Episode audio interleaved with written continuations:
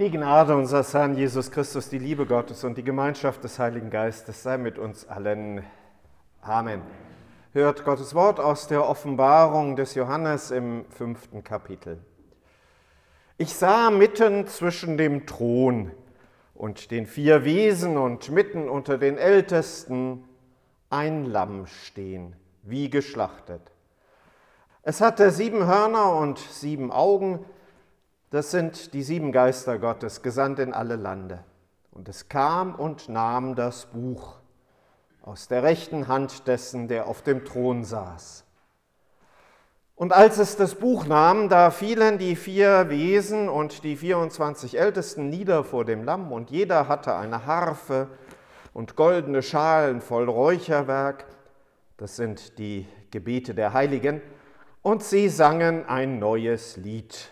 Du bist würdig zu nehmen das Buch und aufzutun seine Siegel, denn du bist geschlachtet und hast mit deinem Blut Menschen für Gott erkauft, aus allen Stämmen und Sprachen und Völkern und Nationen, und hast sie unserem Gott zu einem Königreich und zu Priestern gemacht, und sie werden herrschen auf Erden.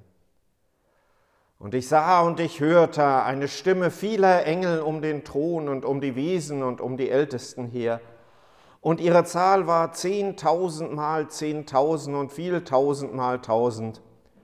Die sprachen mit großer Stimme, das Lamm, das geschlachtet ist, ist würdig zu nehmen Kraft und Reichtum und Weisheit und Stärke und Ehre und Preis und Lob. Und jedes Geschöpf, das im Himmel ist und auf Erden und unter der Erde und auf dem Meer und alles, was darin ist, hörte ich sagen, dem, der auf dem Thron sitzt und dem Lamm sei Ehre und Lob und Preis und Gewalt von Ewigkeit zu Ewigkeit. Und die vier Wesen sprachen Amen und die Ältesten fielen nieder und beteten an. Herr Gott, himmlischer Vater, schenke du uns deines Heiligen Geistes Kraft im Hören auf dein Wort durch Christus, unseren Herrn. Amen.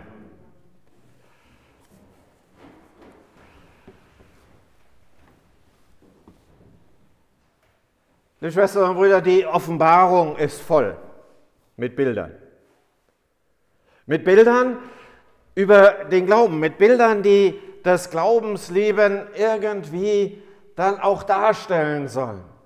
Und das in eine Situation hinein, wo es den Menschen, die das gehört haben, den Gemeinden, an die die Offenbarung gerichtet ist, gerade nicht besonders gut ging. Es ist die Zeit der ersten großen Christenverfolgung. Es ist die Zeit, in der die Christen ganz viele bedrohliche Mächte um sich herum erfahren. Ganz viel Bedrohung und Unsicherheit. Noch zu dem, wo Johannes, derjenige, der als Bischof so ein wenig verbindendes Glied zwischen den einzelnen Gemeinden gewesen ist, in die Verbannung geschickt wurde und sich nicht um die Gemeinden vor Ort kümmern kann. Das Buch mit den sieben Siegeln. Es steht für die Vollkommenheit. Die Zahl sieben ist die Zahl der Vollkommenheit. Und das Buch ist das Schicksalsbuch des Kosmos, der Welt. Da steht das drin, was passieren wird, was sein wird, wie es weitergehen wird. Wer das öffnen kann, wer das öffnen darf, der hat die Geschichte, der hat die Zukunft, der hat die Geschicke der Welt in der Hand. Das ist mit diesem Buch gemeint. Und zunächst einmal sieht Johannes in dieser Vision, die er da sieht, Gott auf dem Thron mit diesem Buch und dann kommt die Frage, wer kann es denn nun öffnen? Wer ist denn überhaupt in der Lage dazu, das in die Hand zu nehmen? Und erstmal ist große Traurigkeit, weil keiner da ist. Weil das keiner irgendwie auf die Reihe kriegt. Ratlosigkeit im Himmel. bis dann das Lamm erscheint. Christus, der an dieser Stelle gemeint ist. Der, der darf das Buch öffnen. Und auf einmal bricht der große Jubel los, weil der derjenige ist, der die Menschen für sich erkauft hat, der würdig ist, dieses Buch aufzutun, der die Geschicke in der Hand hält und der tatsächlich das auch erworben hat. Der darf das und der kann das. Spiritualität, Mystik, Bilder weit weg von uns? Das ist so in unserer Zeit der Postmoderne schon ein bisschen schwierig. Wir denken sehr viel rationaler. Wir denken in Zusammenhängen, die man ergreifen kann. Oder? Es gibt ein ganz, ganz großes Wiedererwachen von Spiritualität und Mystik in unserer Zeit und Gesellschaft. Das geht in die verschiedensten Bereiche hinein und ich will das auch gar nicht im Einzelnen ausführen. Aber so eine Vorstellung von Kräften und Wesen, die wir nicht erklären können, die sich unserem Verstand und unserem Ergreifen entziehen, die ist durchaus vorhanden. Und gibt es an ganz vielen Stellen. Farben spielen eine Rolle, Formen spielen eine Rolle, Symbole, Ausstrahlung, Aula.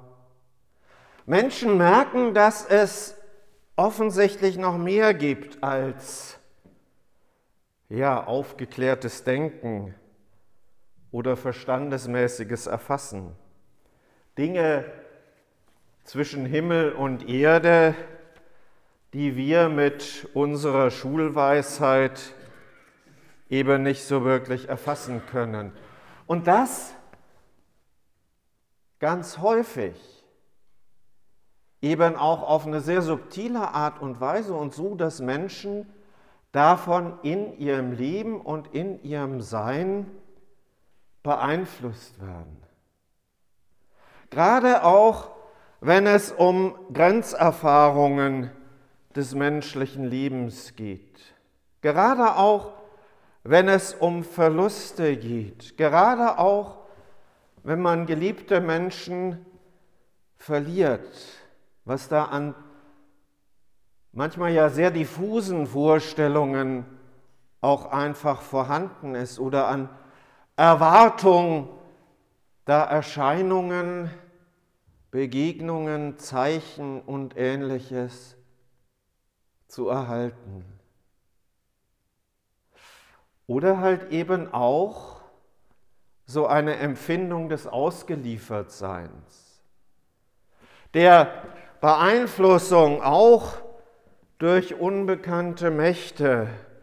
Und dann hören wir wieder solche Worte wie Schicksal oder das Los, das einen getroffen habe oder die Bestimmung. Es ist durchaus da. Es ist sehr diffus. Und es bleibt im Grunde genommen erstmal so wie dieses Buch mit den sieben Siegeln verschlossen.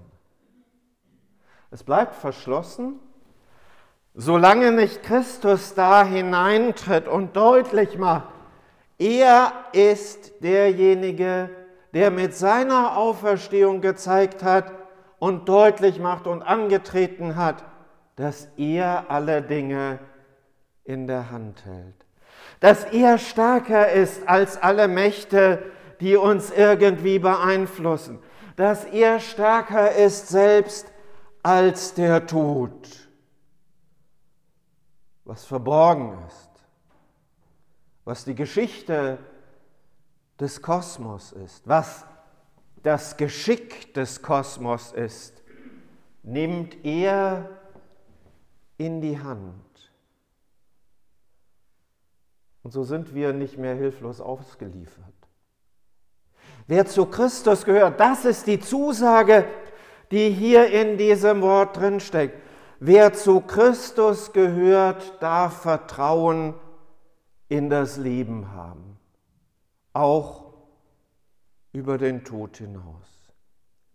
Wer zu Christus gehört, zu diesem Lamm, wer diesem Lamm vertraut, der darf wissen, dass Christus es ist, der alles in den Händen hat, der ganz viel für uns gegeben hat, alles für uns gegeben hat, dem wir ganz wichtig sind.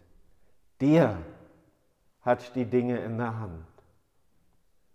Das sollte den Gemeinden damals zum Trost gesagt werden, das kann auch uns in unserer Zeit und in unserer Welt und in unserer Gesellschaft immer wieder gesagt werden, wo wir alles Mögliche ja auch an Bedrohungen und alles Mögliche auch an ungewissen Dingen erfahren und erleben.